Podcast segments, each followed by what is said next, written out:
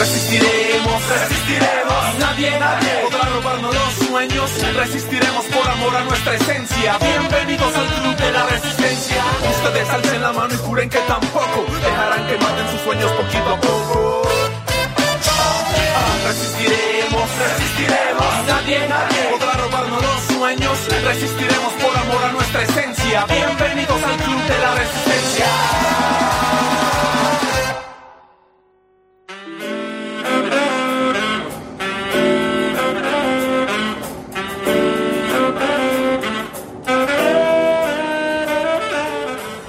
Muy buenas noches a todos y todas. Gracias por acompañarnos en este nuevo programa de la Resistencia TV, un programa de la Resistencia Bolivia. El día de hoy vamos a estar eh, tocando el tema del golpe de Estado y el Plan Cóndor 2.0 que se ha llevado a cabo en nuestro país y que se ha articulado en diferentes países de la región, noticias que hemos estado conociendo en las últimas semanas. El día de hoy quiero dar la bienvenida a dos hermanas de la plataforma que nos van a acompañar, como son la Cami Ugalde y Clarita. Hermanas, muy buenas noches, bienvenidas al programa. Como ya anunciábamos, a través de los programas de la Resistencia TV van a estar visitándonos todos los hermanos y hermanas que son parte de la plataforma. Como anunciábamos anteriormente, el día de hoy vamos a hablar del Plan Cóndor 2.0 que se llevó a, que se ejecutó en nuestro país durante 2019. En las últimas semanas hemos conocido que eh, tuvo una participación muy, eh, muy e-, eficiente Ecuador en cuanto a brindar armamento al, al, gobierno de facto de Yanine Áñez, pero también las últimas revelaciones nos demuestran de que Argentina, cuando estaba Mauricio Macri a la cabeza, también mandó armamento letal, armamento de guerra a, las Fuerzas Armadas, apoyando al golpe de Estado que se estaba ejecutando en el país. Sobre esto vamos a estar eh, conversando eh, a través del programa y también revisando alguna información que se ha estado eh, dando a través de estas semanas. ¿Qué opinan de esto, hermanas? Esto del Plan Cóndor 2.0 que se ha rearticulado en el país. Esto de las dictaduras ha, ha, traído episodios muy nefastos en la región, en Latinoamérica, y lo que nos ha dicho la historia. Todo esto ha sido dirigido desde Estados Unidos y vemos que hoy se repite nuevamente este escenario. Definitivamente lo que mencionas, Cris, es, nos llama la atención, por un lado, el hecho de que la narrativa haya sido tan distinta, ¿no? Hoy, eh, bajo este plan Condor 2.0 que se ha llevado adelante, el, la narrativa ha sido bajo el manto de la democracia. Ha sido una especie de reinvención que ha tenido la derecha regional para poder convencer de que eh, todos los gobiernos populares eran antidemocráticos, autoritarios, estaban yendo en contra de los derechos humanos, eh, o embanderaban cosas como, por ejemplo, el medioambientalismo, incluso en algunas regiones el feminismo. Entonces yo creo que ahora estamos ante un escenario en que necesitamos ver, analizar cómo eh, el intervencionismo imperialista en general va a tomar otras formas, va a tomar otras narrativas para poder ir en contra del bloque popular en Latinoamérica, ¿no? Y eh, la evidencia está clara. Ahí está Ecuador, como lo mencionabas, y las últimas informaciones que tenemos en torno a Argentina, el gobierno de Mauricio Macri, cómo ha sido tan expedito, incluso días antes de que se dé el golpe en poder, pero claro, ¿no? Incluso días antes eh, empezar a mandar todo el material necesario, eh, incluso la llegada de Ivanka Trump a Jujuy y demás cosas que bueno, que necesitamos construir la memoria en nuestro continente. Exactamente, y lo que tú mencionas es importante tenerlo en cuenta porque en su momento se denunciaba que justamente coincidía con el viaje de Ivanka Trump a Jujuy cuando se estaba ejecutando el plan del golpe de Estado en Bolivia. ¿no? Entonces, si vamos haciendo una, una revisión cronológica de estos hechos, obviamente guardan relación y ahora más que nunca se comprueba de que puede venir por ese lado también el financiamiento y la articulación que se ha dado para que intervengan eh, estos, estos países extranjeros en nuestro país. ¿no? Clarita, ¿qué, qué opinas sobre el plan Cóndor? El cómo los medios de comunicación, el 2019, el 2020, ahora mismo, no, no se atreven a armar esa narrativa, ¿no? Es como que una noticia, no sé, un minuto, dos minutos y pasó. ¿No? Pero eh, hay que recordar cómo se manejaba mediáticamente en 2019 de todo ese movimiento de 21 días, era pues el boom, ¿no? O sea que la gente estaba ejerciendo eh, su, su derecho a opinar, ¿no? y eh, ahora son estos medios los que tienen el control, el poder, además en toda Latinoamérica, de informar, de, de, de dar a conocer estos hechos, que no lo hacen, ¿no? Y es, claro, ¿no? O sea, no se ha visto mucha repercusión en los medios, eh, a no ser por eh, las redes o los medios estatales, digamos, pero fuera de eso no se ha tocado, ¿no? Y bueno, no, no es nada que, nos sorprenda, digamos, ¿no? Pero es sí muy cuestionable eso en los medios de comunicación. Así es, y es algo que como la Resistencia TV tiene un objetivo que es exponer justamente el rol de los medios de comunicación cómo han tenido un rol fundamental durante el golpe de Estado de 2019, pero cómo ahora se están rearticulando para armar nuevamente el cerco mediático en Bolivia. Hemos visto que algunos incluso tratan a querer desmentir las noticias, la, la, presentación de Rogelio Maita, de la nota, por ejemplo, de terceros agradeciendo el armamento.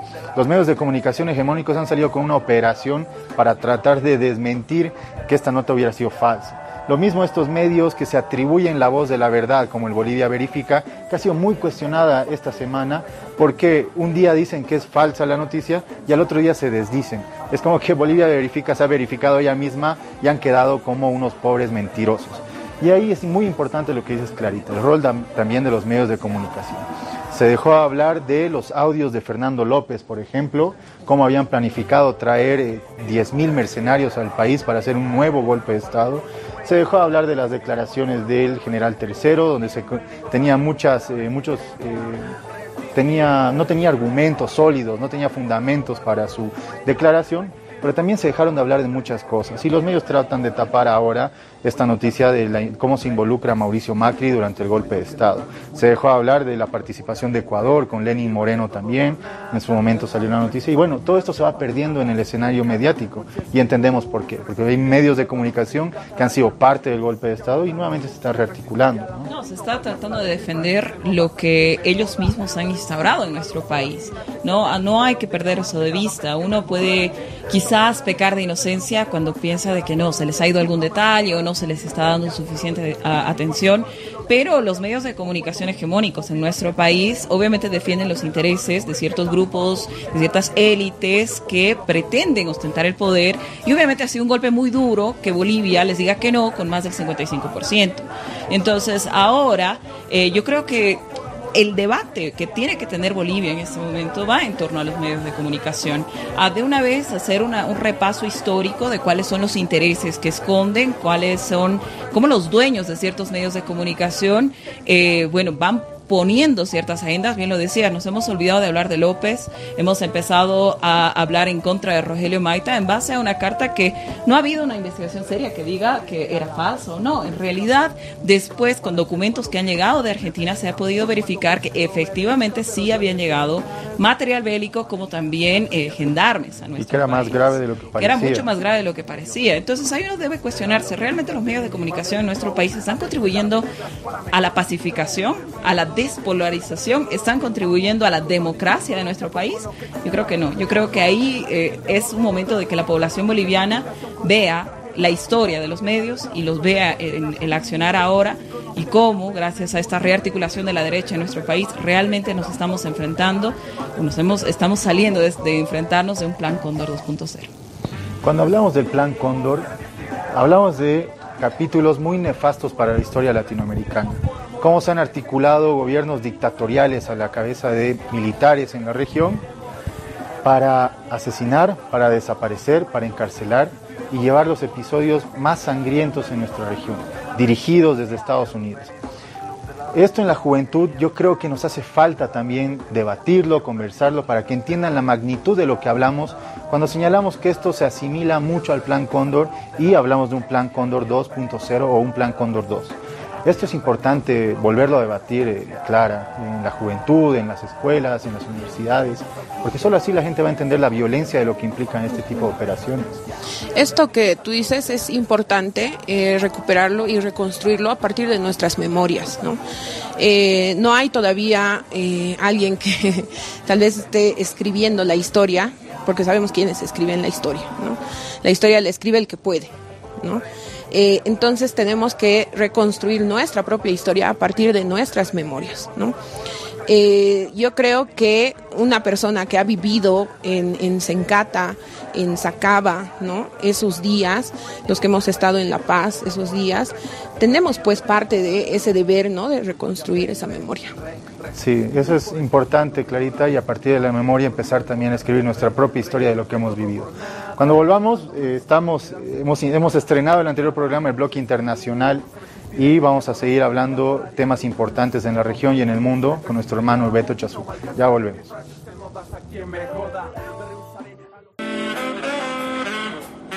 Muchas gracias por seguir con la Resistencia TV. Les comento que esta semana nos ha visitado en Bolivia el viceministro para América Latina de la República Bolivariana de Venezuela, Rander Peña. Él ha estado encabezando una serie de reuniones con autoridades en el país, pero además se reunió con la juventud boliviana para dar algunas eh, charlas y sobre todo conversar de política, de la ideología, el mensaje de unidad, siempre es importante. Eh, la Resistencia pudo realizarle una entrevista y conversamos algunos temas importantes y sobre esto quiero invitarlos a todos y todas para que sigan en la página web laresistencia.info y en las redes sociales de la plataforma para que puedan ver la entrevista completa. El día de hoy tenemos un fragmento de una charla muy importante y con frases muy concretas, pero además eh, muy precisas de Randall Peña. Vamos con el video.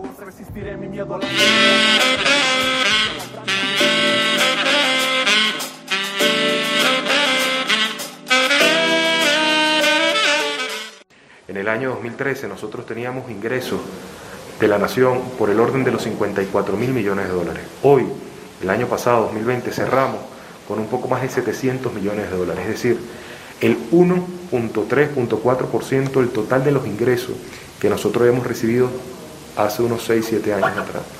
Y eso es porque producto del infame criminal bloqueo que se tiene contra Venezuela. Un evento reciente que es terrible, caótico, criminal desde todo punto de vista. Nosotros lo vivimos cuando transferimos un recurso para adquirir vacunas a través del sistema COVAX y el banco nos retuvo ese dinero. ¿Y dinero para qué? Para comprar vacunas para nuestro pueblo, para que pudieran aplicarse la vacuna y nosotros poder enfrentar la pandemia. Ni eso, ni eso. El imperialismo norteamericano ha, ha cedido, siempre ellos procurando tomar el poder político en Venezuela para apropiarse de nuestros recursos naturales. A Venezuela la atacan por dos cosas, por dos cosas. Primero, porque es la primera reserva petrolera del mundo.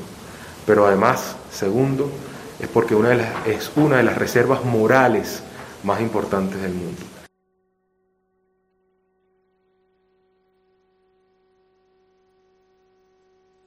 Sí, bueno, Venezuela tiene, registra el 0,42% en total de los casos activos en la región. Eso es una de, de las tasas más bajas que nosotros tenemos en América Latina. Y eso es porque nosotros hemos eh, tenido políticas de prevención sanitaria eficientes el día 1 que eh, declaramos la cuarentena nacional para impedir que el foco del coronavirus pudiera tener picos importantes y afectar la vida en Venezuela. Nosotros en este momento tenemos un esquema 7 más 7 que nos permite tener semanas donde hay flexibilidad para la movilización de nuestra gente y semanas más radicales donde nos permite contener el efecto de la pandemia. Esto nos ha permitido mantener una curva aplanada en cuanto al contagio. Pero los riesgos no son menores porque estamos entre dos países, Colombia y Brasil, que juntos tienen el 60% total de los fallecidos en la región. Brasil es el segundo país en el mundo con la mayor cantidad de fallecidos. Y la conclusión es simple. Brasil promueve un sistema capitalista, Colombia promueve un sistema capitalista, Estados Unidos promueve un sistema capitalista. ¿Qué hemos concluido y qué podemos indicar en este momento? Que el capitalismo ha demostrado ser un sistema fallido para la humanidad.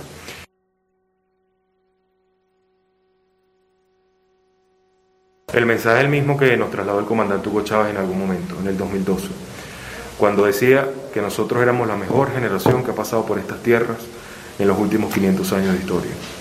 La conclusión inmediata fue que era una exageración discursiva, pero luego vimos que no. El comandante Hugo Chávez no nos definía a nosotros como la mejor generación que ha pasado por estas tierras por lo que hemos hecho, sino por lo que nos corresponde hacer. Era un desafío que le enviaba el comandante Hugo Chávez a las nuevas generaciones.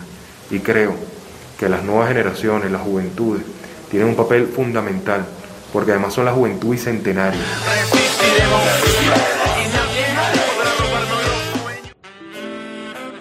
Bueno, teníamos las eh, intervenciones, las respuestas a nuestras preguntas por parte del ministro eh, Rander Peña de la República Bolivariana de Venezuela, para América Latina.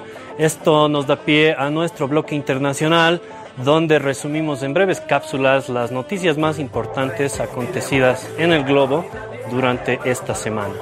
Y pues la noticia más importante de esta semana en el mundo han sido los sucesos eh, acaecidos en la República de Haití, el país caribeño que ha sacudido al mundo con la noticia del magnicidio del presidente eh, haitiano.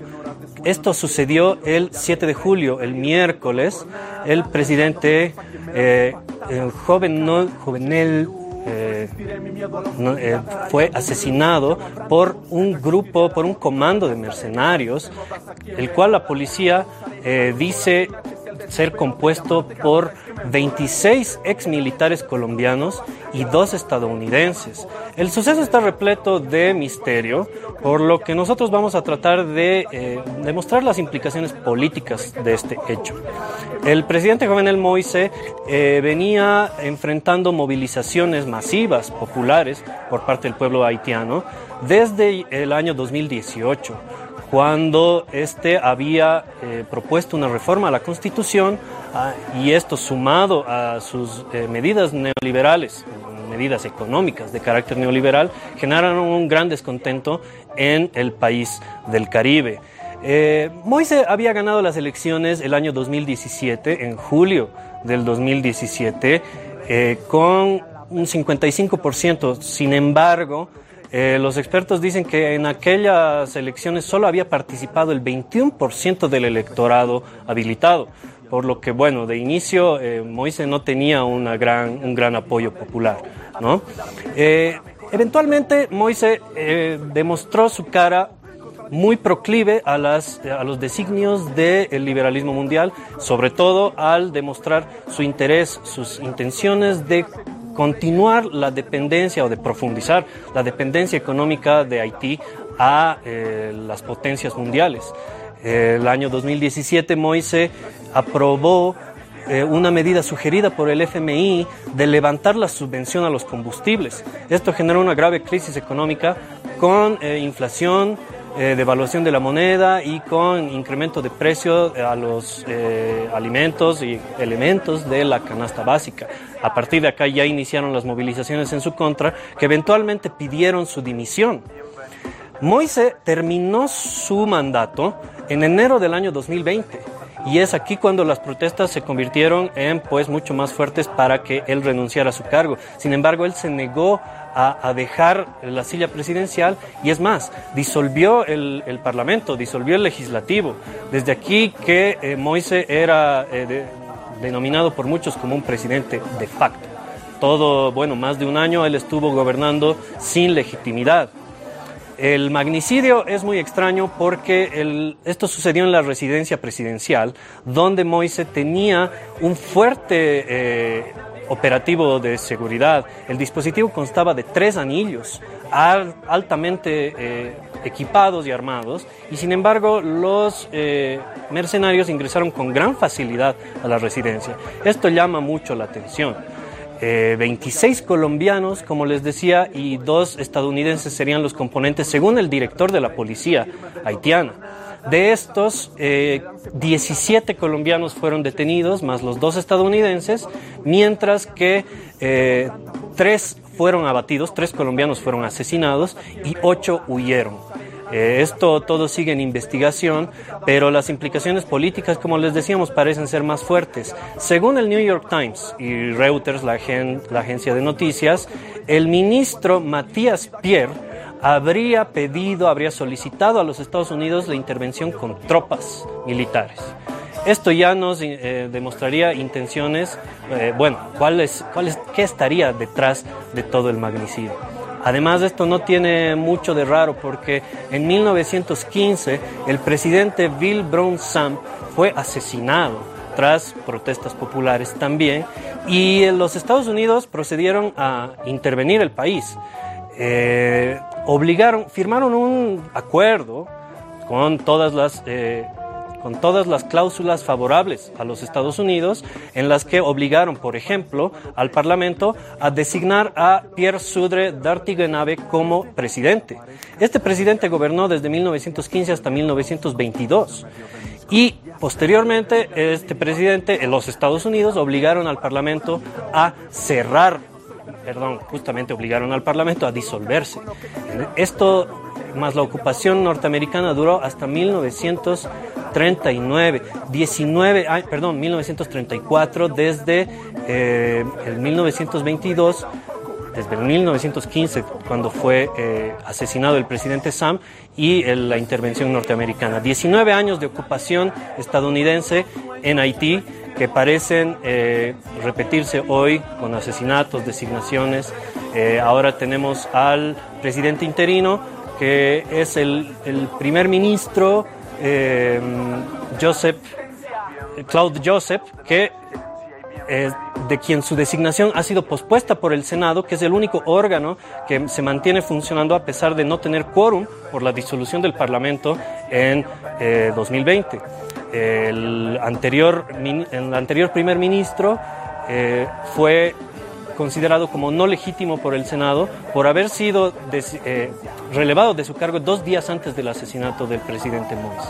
Bueno, sucesos tremendos que sacudieron al mundo. Esta fue la noticia principal, pero tenemos un pequeño complemento. Pasamos a Italia, donde eh, un suceso muy importante que implica a nuestra América y a Bolivia, donde el, eh, la Corte de Apelaciones de Roma confirmó la sentencia de 14 ex militares represores eh, chilenos y argentinos del contexto del Plan Cóndor original, tema que estamos tratando hoy.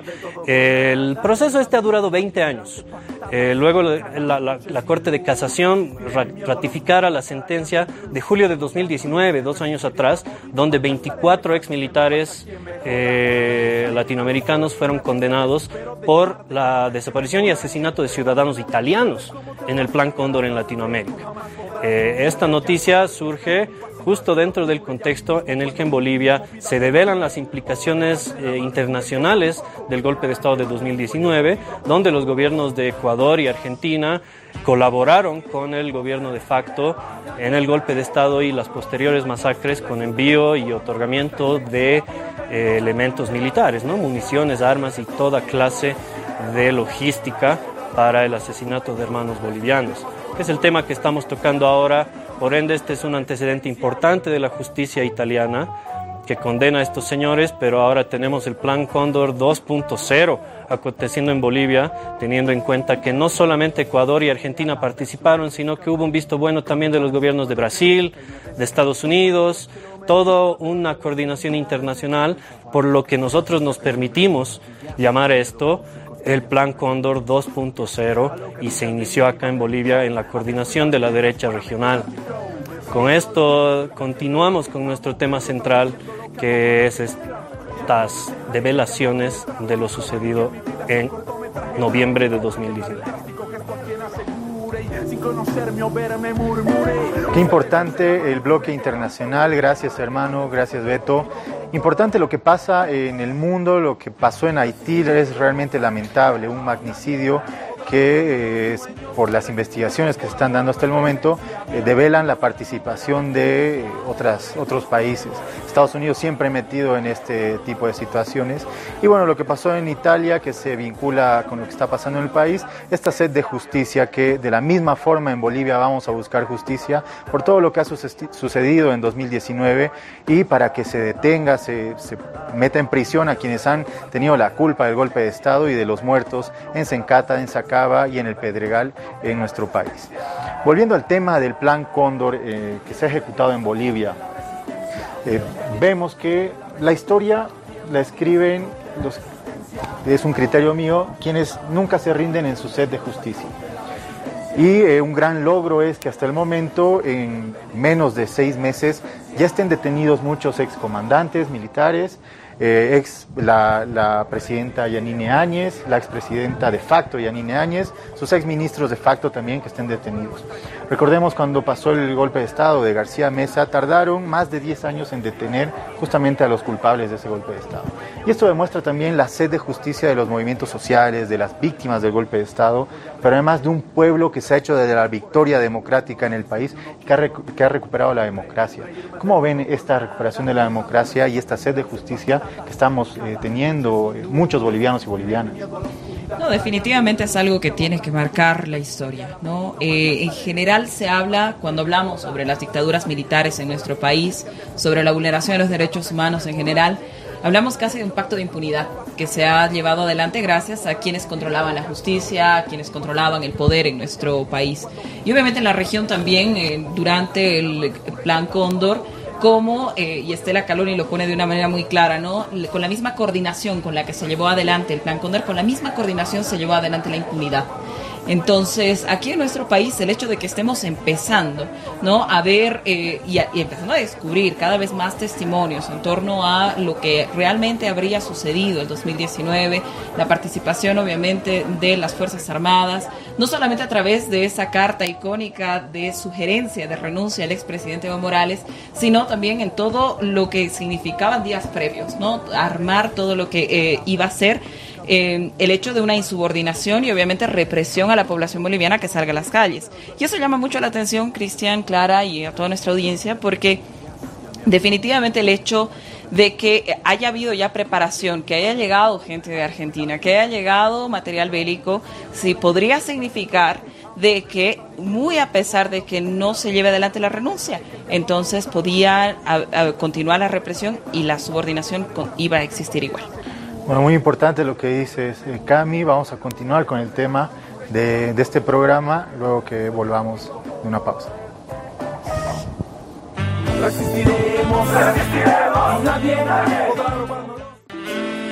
Muchas gracias a todos y todas por seguir con la Resistencia TV. Estamos conversando sobre el Plan Cóndor 2.0 que se ejecutó en Bolivia, sobre estas revelaciones que se dieron en las últimas semanas, donde se evidenció la participación de Argentina. Esto se suma a la participación de Ecuador y sabemos que también participó Brasil, quien puso a disposición sus instalaciones militares para que pueda llegar diferentes tipos de eh, cargamentos a Bolivia durante la ejecución del golpe de Estado. Estábamos conversando, Clarita, sobre, el, sobre justamente el, plan Cóndor y la participación de estas potencias extranjeras eh, que han incidido durante el golpe de Estado. Proveerle armamento de guerra a, un, a unas Fuerzas Armadas que están ejecutando un golpe de Estado es algo muy grave y que se ha ido eh, consolidando la información, pero además confirmando la veracidad de los documentos que se han eh, presentado a la opinión pública. Sí, es, yo creo que es eh, importante continuar esas investigaciones y mostrarlas además, pero también es importante el eh, encontrar por ejemplo, han visto ustedes que las madres de Plaza de Mayo se han pronunciado frente a estos hechos, ¿no? Y eh, creo que es necesario de que encontremos más lugares donde podamos reconocer esa, esa memoria, ¿no? Las madres de Plaza de Mayo buscan todavía justicia para eh, sus hijos, sus nietos, ¿no? Y nosotros tenemos que ser pues esa memoria que alimente y que además eh, busque justicia también por lo que ha pasado el 2019 en nuestro país. Y hay que denunciar eso y debería haber una estrategia alrededor de esa memoria, de esa justicia que buscamos, no solamente desde el gobierno, ¿no? O sea, sino eh, desde todos los medios. Pero bueno, ya sabemos que eso no pasa ni, ni va a pasar. Carlitos, hermano, bienvenido. ¿Cómo están? El tema eh, es muy importante porque devela la participación de estos países durante el golpe de Estado. Como dice Clarita, es importante trabajar la memoria, la verdad y la justicia. es algo que eh, hemos descuidado por mucho, por mucho tiempo como Estado, pero ahora es una tarea que hemos asumido y debemos hacerlo con todo lo que implica la juventud, las organizaciones sociales, los movimientos sociales, tomando el ejemplo de lo que hacen, por ejemplo, en Argentina con las Madres de Plaza de Mayo, la Liga de Derechos Humanos y otras instituciones que lo asumen como personal la búsqueda de justicia para que no se vuelvan a repetir estos hechos. Yo creo que dentro de la historia de Latinoamérica, lamentablemente, tenemos una vasta experiencia respecto a golpes de Estado. Entonces los hemos tenido de todas las formas, las hemos, eh, hemos tenido todos los ejemplos de golpe de Estado y en este nuevo siglo tenemos un nuevo tipo de golpe de Estado. Dentro de los tipos de, de, golpes de Estado que hemos tenido en este y de dictaduras que hemos tenido en este continente, en nuestro continente, tenemos que entender que hay un componente importante, esencial y común, que es que un golpe de Estado no se da sin, aisladamente. Necesita tener vinculación, tiene que tener vínculos con por lo menos con algunos países alrededor, porque el golpe de Estado funcionaría individualmente. O alguien que dirige no financie, ¿no? Entonces, esto solo confirma una vez más de que hemos tenido un golpe de Estado planeado, eh, financiado y ejecutado. Y no, ya creo que ya no queda más tema de debate sobre si fue o no golpe. Así es. Pero esto también nos llama la atención cuando vemos que hay este tipo de operaciones mediáticas que hoy son parte de los golpes de Estado, de los golpes blandos. Por ejemplo, lo que está pasando en Cuba. Hay medios de comunicación que pertenecen a, la derecha internacional, que cumplen roles políticos y que informan de una forma muy tendenciosa lo que sucede, por ejemplo, hoy en Cuba. Pero además vemos cómo eh, está pasando la injerencia también en países como Venezuela, como en Perú, que hasta ahora no dejan asumir a Pedro Castillo, lo que pasa en Chile, lo que pasa en Brasil, lo que pasa en muchos países de nuestra región. Y esto también llama la atención cuando se ha detectado que está en ejecución, que se ha ejecutado un plan Cóndor, pero además que siguen latentes estos conflictos en la región, en diferentes países, como lo mencionaba. ¿no? O sea, no, no hay que perder de vista que no va a terminar con el caso boliviano. Hay que estar atentos a que se pueda ir replicando y consolidando en otros países. Es un tema que llama la atención, ¿no? Cuando se habla de gobiernos populares, entonces ahí sí toda Latinoamérica tiene que estar con los ojos puestos. Se habla de posibles intervenciones, se habla de la llegada de Estados Unidos, de cualquier tipo de injerencia de democracia, paz y libertad, ¿no? Pero cuando se trata de eh, excesos, ¿no? Por ejemplo, en países que son aliados de, de Estados Unidos, que están, digamos, bajo ese mismo eje político, como ha sido el caso de Colombia, entonces los medios de comunicación en general y obviamente el gobierno de Estados Unidos no se pronuncian con esa llamada a democracia, respeto a los derechos humanos, no hay pronunciamientos internacionales. Entonces yo creo que ahí uno se va dando cuenta de cómo se va tejiendo la narrativa y obviamente cómo aplica, no en torno a la defensa de principios como los derechos humanos, la democracia, la libertad, sino en torno a defender los intereses en la región. Y ahí está claro, está el, el ejemplo entre lo que sucedió en Colombia y lo que sucedió en Chile fue, fue muy claro, ¿no? Mientras el pueblo eh, salía en Chile, salía en Colombia, jamás en, se los medios grandes, digamos, pues Estados Unidos se pronuncia exacto. No, no, nunca dijeron, ay, las vulneraciones a los derechos humanos, no, eh, yo qué sé, Piñera, dictador o algo así, ¿no? O como lo que sucedió ante protestas pacíficas en Venezuela o lo que está pasando hoy en Cuba, ¿no? Y obviamente en Bolivia. Lo que dice Carlitos es muy importante en cuanto a la articulación de estos países para ejecutar los golpes de Estado. Lo que hemos visto estas, últimas semanas es cómo tan fácil, con una nota, con una llamada, pueden llegar cargamentos de pistolas semiautomáticas, de carabinas, de fusiles, de cartuchos, de, balas de guerra, como, es, como fue lo que llegó de Argentina. Ahí eh, es preocupante y alarmante que no es como pensábamos que era, sino que era mucho más grave, porque se, se reveló el primer informe del gobierno argentino de esta investigación que ha iniciado respecto a cuánto material habrían destinado a Bolivia los días que se ejecutaba el golpe de Estado. Y ahí es donde informan y señalan que llegaron con aproximadamente 40 mil eh, cartuchos eh, de, de, balas de guerra, gases lacrimógenos, además pistolas semiautomáticas. Y claro, salen a aclarar, sale a aclarar Macri, su exministra Bullrich, a decir que eh, habían mandado a gendarmes a cuidar la embajada. O sea, ni que hubieran mandado a Rambo a cuidar la embajada que necesita tal cantidad de armamento para, para ese efecto. Pero además hay algo muy, muy eh, alarmante también en el caso, que señalan que hubieron dos tipos de cargamento, que uno es el que han informado oficialmente, que es el que se reveló y eh, agradece esto con una nota el general, el ex general Terceros, que que, es lo que se ha develado, develó Rogelio Maita, pero además este otro cargamento que es del que no quieren hablar es donde estarían todos estos armamentos de guerra, las pistolas, las balas y los gases. Esto, esto también dice mucho de esta articulación que es muy efectiva y, eficiente cuando está ejecutando los golpes de Estado. Como contraparte al apoyo internacional que, que ha habido, todos tenemos que entenderlo como una lucha geopolítica, ¿no? Como contraparte a eh, Argentina, eh, la Argentina de Macri que estaba, que estaba respaldando el golpe de Estado acá, había también una reacción popular allá en Argentina que era bastante solidaria eh, con todos los perseguidos políticos que, había, que habían escapado de aquí, de, de Bolivia. Nosotros como organización hemos tenido mucha cercanía a precisamente este tema. Muchos de nuestros compañeros, como ustedes ya lo saben, han sido perseguidos respecto a esto. Entonces, dentro de todo eh, el checklist que tiene que haber para que se sea un golpe de Estado, está también ese, y hay que mencionarlo, el componente de la represión a los medios que están denunciando el golpe de Estado, que se supone que precisamente queremos armar este tipo de espacios donde se cuestione eso. Porque los medios que hace, que hace un año atrás defendían el golpe de Estado, ahora están en contra de, del gobierno de Arce y siguen teniendo la misma línea. ¿Qué, qué hacemos nosotros eh, como la resistencia al golpe de Estado para eh, luchar contra esa hegemonía? ¿Qué hacemos? ¿Hay alguna línea estatal efectiva que funcione contra ello. Hay eh, nuestros intentos de luchar contra el cerco mediático están teniendo resultado. Eso es importante porque son los pilares que van a evitar que en unos años vuelva a haber otro golpe de Estado. Así es, es importante el tema comunicacional.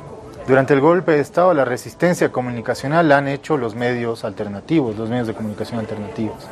Y desde ahí, una vez recuperada la democracia en el país, deberíamos tener una política eh, desde el Estado para promover y consolidar a los medios de comunicación alternativos para que no pase lo que pasó durante el golpe de Estado. Y ahí hay algo muy importante también, ¿no? que vemos lo que pasa, por ejemplo, con el, el portal Bolivia Verifica como un apéndice más de los medios hegemónicos para verificar eh, las noticias en el país, que al final quedó demostrado que no es más que eso, un apéndice de los medios mentirosos que han sido cómplices del golpe de Estado.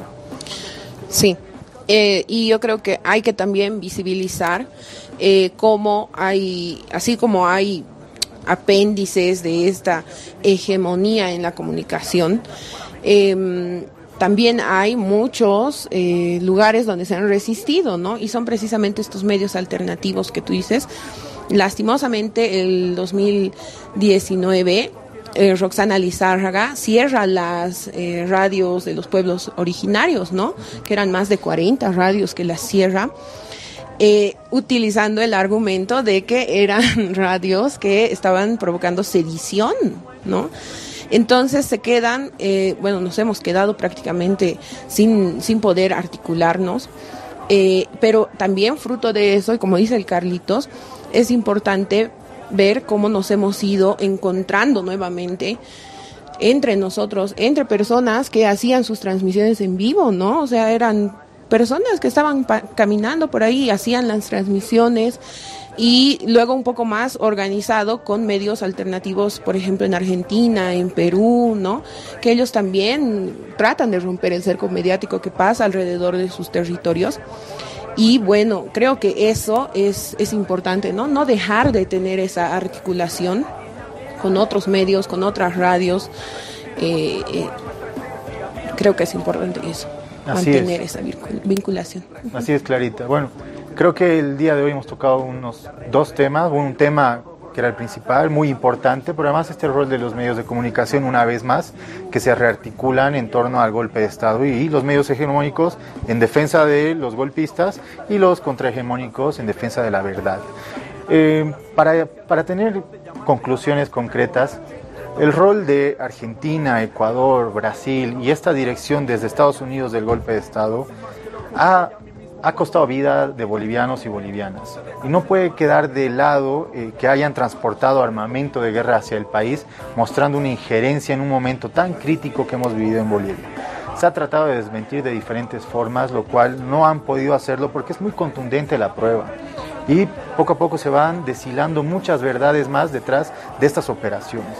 ¿Qué creen que nos espera los próximos días? Porque yo creo que va a haber información muy importante develando este plan Cóndor 2.0 que se ha eh, lanzado en la región una vez más.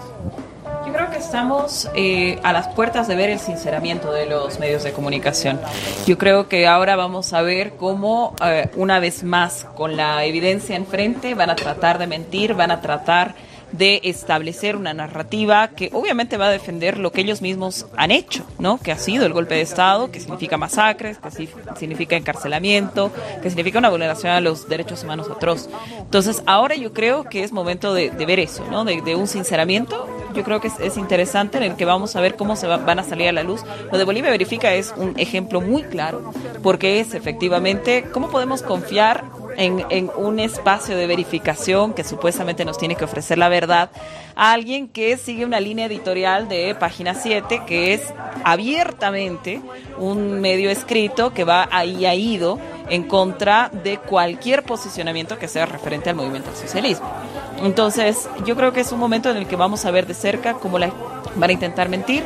Y una vez más hay que estar atentos a que el plan Cóndor no solamente se va articulando, articulando a través de eh, armas y posicionamiento de, gendarmes, no, se va articulando también a través del el intercambio de inteligencia. Y eso es, yo creo que es algo que lo vamos a tener que ver más adelante. Bueno, sin lugar a dudas, muy importante el programa de hoy. Eh, vamos a, yo creo que esto nos va a dar mucho de qué hablar esta semana y la noticia que se genere también al respecto, las investigaciones que se están dando en los otros países sobre el golpe de Estado y el plan Cóndor que se ha lanzado en la región una vez más. Para concluir, eh, no quiero irme sin antes, eh, el día de mañana, 12 de julio, se recuerda el Día de la Hermandad Argentino-Boliviana. Sobre esto nos ha llegado una invitación para que la hagamos pública de Cancillería del Ministerio de la Presidencia. El día de hoy a las nueve y media, domingo 11 de julio, van a transmitir la película Juana Azurduy de Padilla de Jorge, de Jorge Sanginés en Bolivia TV y al mismo tiempo en Televisión Pública Argentina. Una vez que concluya esta película, van a hacer una declaración conjunta el presidente Luis Arce Catacora y el presidente de Argentina, Alberto Fernández. La República Argentina, hermana república que nos ha acogido a los bolivianos y bolivianas que han sido perseguidos y víctimas de golpe de Estado, sin lugar a dudas una fecha muy importante para recordar. Muchas gracias a todos y todas por acompañarnos este día de hoy. Eh, los invito nuevamente a seguir las redes sociales de La Resistencia, la página web laresistencia.info, en Facebook, en Twitter, en Instagram, estamos en todo lado informando y no se olviden ver la entrevista completa de Randall Penn.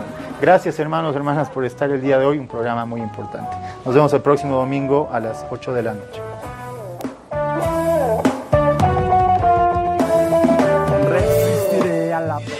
Resistiremos, nadie, nadie podrá robarnos los sueños, resistiremos por amor a nuestra esencia. Bienvenidos al club de la resistencia. Ustedes alcen la mano y juren que tampoco dejarán que maten sus sueños poquito a poco.